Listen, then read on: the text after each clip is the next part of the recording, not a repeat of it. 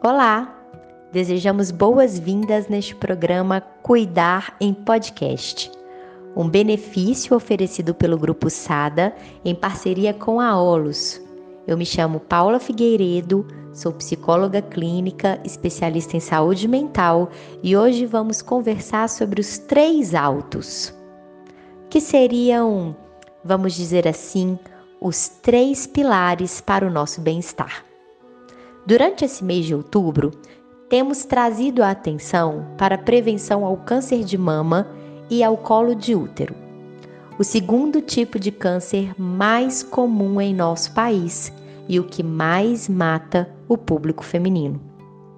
Apesar dos nossos avanços, os números ainda são alarmantes. A cada 100 mulheres, 25 receberão o diagnóstico de câncer de mama. E o mais intrigante nesse fato é que uma das razões para o câncer de mama ser o principal responsável pela morte de mulheres diagnosticadas com a doença é o fato de que essas mulheres chegam ao diagnóstico tardiamente. Ou seja, muitas de nós mulheres demoramos a descobrir que temos a doença. Isso pode ser atribuído a muitos fatores, inclusive a uma possível negligência com o nosso cuidado. Isso faz sentido aí para vocês?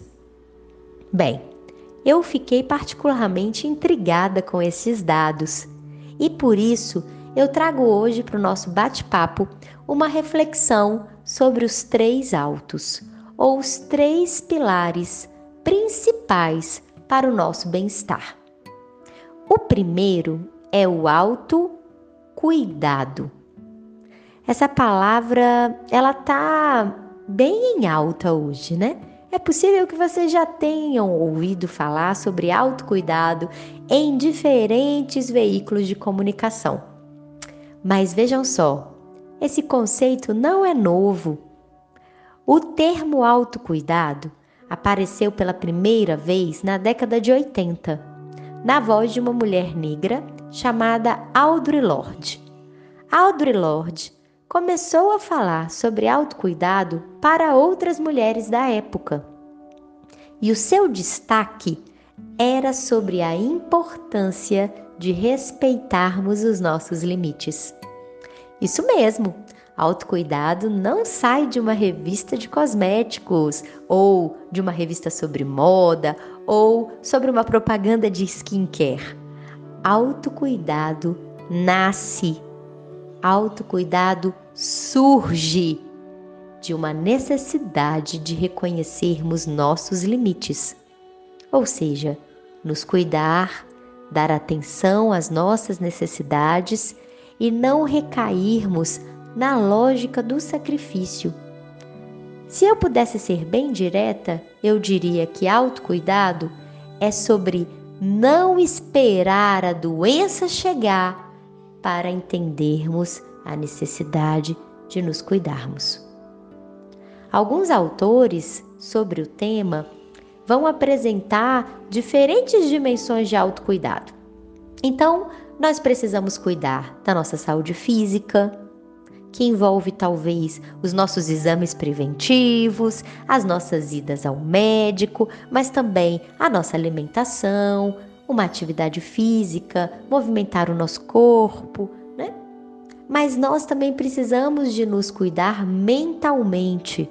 Então, a qualidade dos nossos pensamentos, é, exercícios mentais mesmo, memória, a qualidade do nosso sono, a nossa capacidade de nos concentrar. Isso tudo está falando sobre autocuidado mental. Ainda temos o autocuidado emocional, que é a qualidade das nossas emoções, a nossa capacidade de lidar com a raiva, com a tristeza, com a frustração. A terapia, por exemplo, é uma ferramenta de cuidado emocional.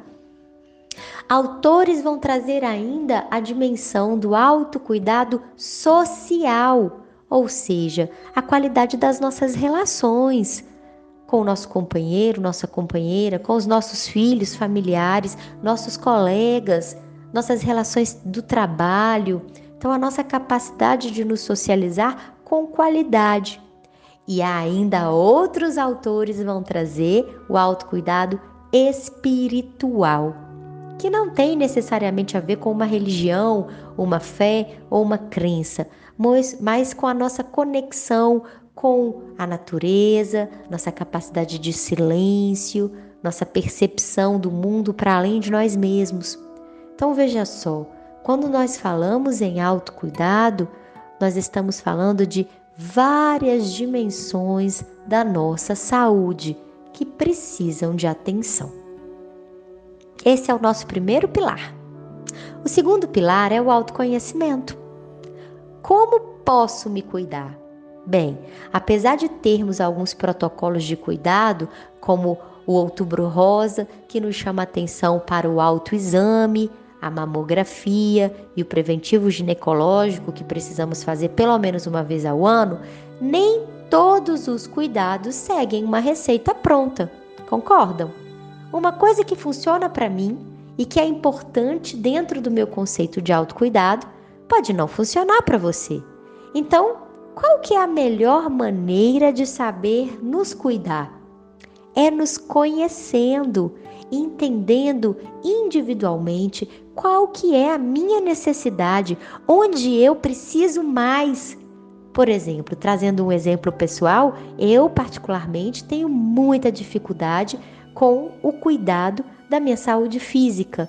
Eu tenho uma dificuldade de me alimentar bem, de me manter hidratada e praticar atividade física. Então eu me esforço continuamente em aprimorar esse cuidado. Agora e você?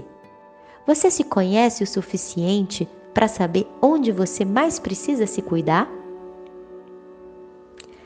E por último, o nosso terceiro pilar fundamental para o bem-estar é a autoestima.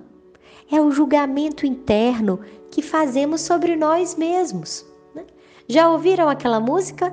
Quando a gente gosta, é claro que a gente cuida.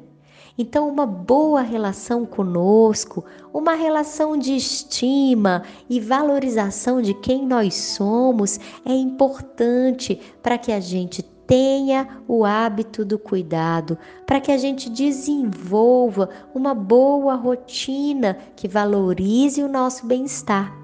Então, esses três pilares, vejam só: autocuidado, autoestima e autoconhecimento constroem juntos um tripé para o nosso bem-estar.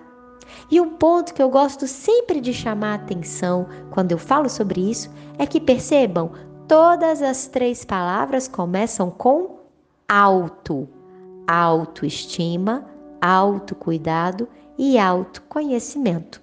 Ou seja, esse prefixo auto significa que é algo que nós fazemos por nós mesmos, ou seja, não podemos delegar, não dá para transferir essa responsabilidade para ninguém. Cabe a nós abrirmos um espaço na nossa vida para nos conhecer, aprender a nos cuidar e assim construir uma boa relação construir uma autoestima sobre nós mesmos. Fez sentido aí para vocês o nosso bate-papo? Gostaram? Estamos encerrando então essa edição do programa Cuidar em Podcast. Agradecemos por terem chegado até aqui com a gente e fiquem ligados em todos os benefícios que o Grupo Sada oferece para você, colaborador. Até a próxima semana.